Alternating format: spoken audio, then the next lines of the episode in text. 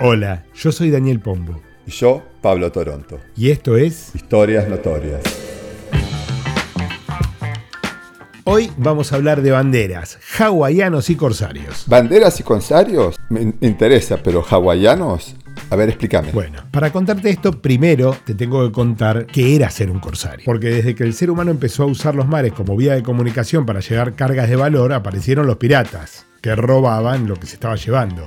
Pero la idea de ejercer la piratería con apoyo del Estado y una organización financiera recién aparece en el siglo XVI, cuando en Francia se hace por primera vez un acuerdo entre un armador que entrega la flota, el pirata Jean Fleury, que sale a atacar los barcos, y el rey de Francia que lo apoya. A ver, entonces, un corsario en realidad era un pirata oficial. O sea, tenía un gobierno o un rey que lo, que lo apoyaba políticamente y encima, lo que nunca me hubiera imaginado, había alguien que ponía el capital, el armador, calculo que te estás refiriendo al, al hombre que se llevó el barco.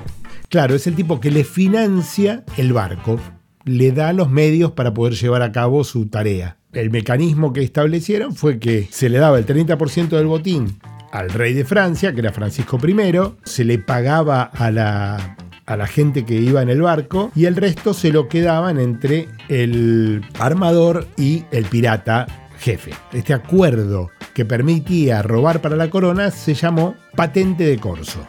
Este primer corsario, que se llamaba Jean Fleury, tuvo tanta suerte que se topó con el envío que Cortés estaba haciéndole a los reyes de España. Y ese envío era el tesoro que había saqueado a Montezuma, que era una fortuna inmensa. Una suerte de locos. Empieza su trabajo de corsario y lo primero que agarra es esta fortuna inmensa. ¿Qué era inmensa en esos tiempos? Era tanto que a la corona francesa le sirvió para cubrir la mitad de su presupuesto anual. Obviamente España e Inglaterra, que eran los que tenían colonias, se sintieron amenazados y después de varias negociaciones se acordó que la figura del corso solo podía robar barcos de naciones en las que el país que le otorgaba la patente estuviera en guerra y si no cumplía con esas normas, se lo juzgaba por piratería. O sea que solo podés atacar a barcos de los países en los que yo estoy en guerra. Claro, y eso se acepta internacionalmente. O sea que corsos empiezan a tener todos. Claro, de hecho, los holandeses, los españoles y sobre todo los ingleses fueron los que más uso hicieron de la figura del corso.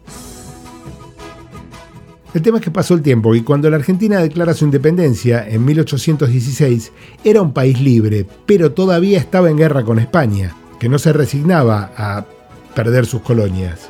Una de las formas que se eligió para debilitar las fuerzas realistas fue intensificar la guerra de Corso, impidiendo el comercio español y juntando fondos para la nueva nación. Claro, en 1810 es la revolución. Lo que estoy empezando a entender de lo que me decís es que durante ese tiempo se trata de desarrollar más las patentes de corso. Claro, se otorgan muchas patentes de corso porque había que evitar que las tropas realistas reciban refuerzos, dinero, armas. Claro, doble sentido. Por un lado, los revolucionarios necesitan más dinero, otorguemos patente de corso, y por otro lado, los corsarios vayan y ataquen a los españoles, que no solo nos beneficia a nosotros, sino que los debilita a ellos. Claro, de hecho, esto sucedía a lo largo de todos los movimientos independentistas del continente. Hubo corsarios norteamericanos, venezolanos, y eran patriotas. Era distinta la figura del corsario europeo que era un pirata que salía a robar a nombre del rey, que los de este lado que eran como parte, por lo general eran parte del movimiento independentista. ¿Y la Argentina tuvo algún corsario famoso? Sí, varios. Uno que además es un prócer argentino fue Guillermo Brown, que además de ser el padre de lo que fue la Marina de Guerra, tuvo una primera patente de corso a donde se suma un francés que ya venía de pelear junto a Napoleón en Europa, era un tipo que tenía experiencia, además era, era marino, se llamaba Hipólito Bouchard. Bouchard llega al Río de la Plata en 1809. Peleó junto con San Martín como parte de los granaderos a caballo. Guillermo Brown se lo lleva a hacer campañas de corso con una primera patente de corso con el que van a complicar la vida de los españoles en el puerto de Guayaquil. Este Hipólito Bouchard venía con currículum. Luchó junto a las tropas de Napoleón, llega a la Argentina justo antes de que empiece la revolución, pelea en las tropas de San Martín y me está diciendo que lo, como que lo selecciona Brown para salir con él para hacer un corsario en Latinoamérica. Exactamente. De la campaña que hace con Guillermo Brown, a Bouchard le queda una fragata que le habían sacado a los españoles. Esa fragata se llamaba La Consecuencia, pero él la renombra como La Argentina. Y ya en 1817 le dan su segunda patente de corso y la misión que le dan es dificultar las operaciones de reabastecimiento de los españoles en las Filipinas. Para eso él sale el 27 de junio de 1817. A ver, este francés que peleó junto a las tropas de Napoleón y llega a la Argentina antes de la revolución, está en todo el proceso. Llega antes de la revolución, está durante la revolución y todos los años que siguen hasta la independencia del país y cuando se llega a ese punto, él sigue sirviendo al nuevo país ahora, en contra de los españoles también. Hay que tener en cuenta que cuando la Argentina declara su independencia en 1816, era un país libre para los argentinos. Eh, los españoles no querían eso y no se habían resignado a perder las colonias, por lo tanto el combate seguía. Por eso era importante intensificar la guerra de Corso para evitar que lleguen más tropas, armamento, etc.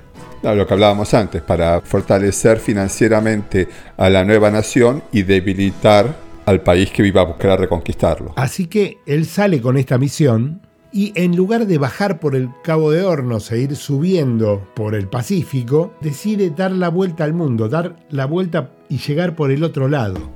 Llegar por el lado de África, o sea, pasar por abajo de África y subir. Claro, pasan por debajo de Sudáfrica y cuando llegan a Madagascar se encuentran con que había barcos esclavistas por salir con carga de gente. Ah, claro, porque en Madagascar es donde los juntaban, digamos. todos, los, todos los africanos que agarraban en la costa este los ponían en Madagascar hasta que los subían a los barcos y los llevaban. Era como el centro de distribución. Exactamente. Pero como en la Argentina, en la Asamblea del año 13 se había abolido la esclavitud, una de las instrucciones que tenía Bouchard cuando le otorgaron la misión y la patente era que él tenía que en cualquier caso de esclavitud liberar a la gente.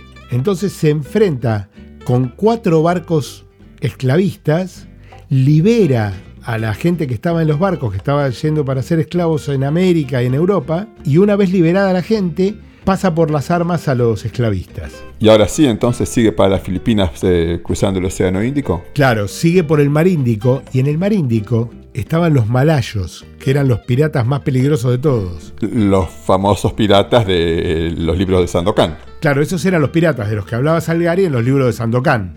Finalmente, después de pelear con los piratas malayos y vencerlos, sigue rumbo a Mindanao, que era un centro de eh, distribución español. En ese lugar captura seis barcos mercantes españoles y sigue para Manila. Manila era la capital, el puerto fuerte era su objetivo primordial.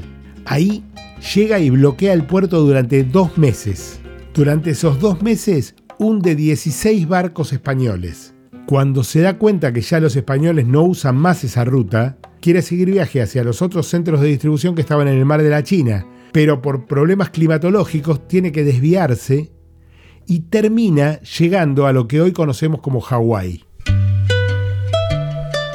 Y llegaron a Hawái, pudieron eh, anclar y bajar a tierra sin problemas, o tuvieron conflicto ahí también. Los hawaianos eran un pueblo guerrero, pero que si llegabas de buena forma, mm, podías negociar. Y los recibe el rey Kamehameha, que le decían el Napoleón de la Polinesia, porque había logrado unificar a todas las islas y tener un gobierno bastante organizado. ¿Y se quedan mucho tiempo? Se quedan un par de meses recuperándose después de tanto tiempo de batallas y de estar en alta mar. Y cuando llegan a Hawái se encuentran con que estaba anclada una fragata argentina que era la Chacabuco. Esta era una fragata argentina en la que los tripulantes se habían amotinado y se habían quedado con el barco para hacerse piratas. Llegaron a Hawái y le vendieron la fragata a Kamehameha y se quedaron viviendo en Hawái. Cuando Bouchard ve la fragata Chacabuco, la reclama y Kamehameha le dice que no porque él la había comprado. Entonces, parte de los dos meses que están ahí son las negociaciones de Bouchard con Kamehameha para que le devuelva la fragata. Finalmente, no solo le devuelve la fragata, sino que además firma acuerdos de amistad con las Provincias Unidas del Río de la Plata, reconociéndolas como país independiente. ¿Alguien los había reconocido hasta ahora? ¿O al final es Hawái el primer estado que reconoce a la Argentina o a las provincias del Río de la Plata como un país independiente? No, hasta ese momento ningún país había reconocido a la Argentina, por lo tanto, Hawái es el primer país en reconocer la independencia argentina. ¿Y los amotinados? Bueno, Bullard era un tipo difícil y no iba a dejar que la cosa quede así. A los cabecillas los ejecuta y a los que quedaban les da la oportunidad de sumarse o quedarse. Se sumaron unos cuantos y además Kamehameha le da hombres para seguir su campaña. Entonces la tripulación de Bullard quedó compuesta por criollos, franceses y hawaianos. Y todos, con las dos fragatas, siguen navegando hacia el este. Pero hacia el este ahora van a llegar a la, la costa oeste del continente americano. Ahí también había colonias españolas. Claro, de hecho llegan a Monterrey, que era la capital de California, que era territorio español. Después de varios combates, Bullard logra tomar el fuerte y domina Monterrey. Pero Monterrey era la ciudad capital de California. Si domina Monterrey, ¿domina California? Sí, claro. De hecho, durante seis días la bandera argentina flameó en California. Seis días solamente porque debe haber habido un contraataque español y con dos fragatas no lo contenías. No les dieron ni tiempo. Lo que hizo fue, en toda la región, destruir todos los edificios españoles, dejó en pie los edificios que pertenecían a americanos y se fue antes de que puedan contraatacar. Formaba parte de lo que le habían mandado hacer, debilitar el poderío español por el resto del mundo. Exactamente. ¿Y para dónde se fue? Se fue bajando por el continente atacando distintos puertos españoles a lo largo de México, Guatemala, Nicaragua, Perú. Se considera que el hostigamiento de los puertos de Centroamérica fue muy importante para los movimientos de liberación de la zona. Tanto es así que cuando las Provincias Unidas de Centroamérica se independizaron, su bandera se basó en la bandera argentina que llevaba Bullard. Y cuando las Provincias Unidas de Centroamérica se dividieron en Costa Rica, El Salvador, Honduras, Guatemala y Nicaragua, todas mantuvieron una referencia a la bandera argentina. Finalmente Bouchard llegó hasta Chile, donde puso su nave al servicio de San Martín y llevó a la tropa hasta Perú, a donde fue parte de los movimientos independentistas. ¿Cuánto tiempo le llevó todo esto desde que salió para pasar por abajo de África hasta que dejó a San Martín en Perú? Y toda la campaña duró como dos años y medio. En Perú decide abandonar la navegación, le dan tierras, tiene un molino azucarero, pero como era un tipo muy bravo, muy difícil, un peón cansado de los malos tratos lo acuchilla. Murió con 56 años y había llegado a Buenos Aires 30 años antes, con 26. Esta y otras historias que no nos contaron la podés escuchar en Spotify, Google Podcast, Apple Podcast o en tu plataforma preferida. Si querés enterarte de qué trata el próximo episodio, seguinos en Instagram, Twitter, TikTok y Facebook. Historias notorias.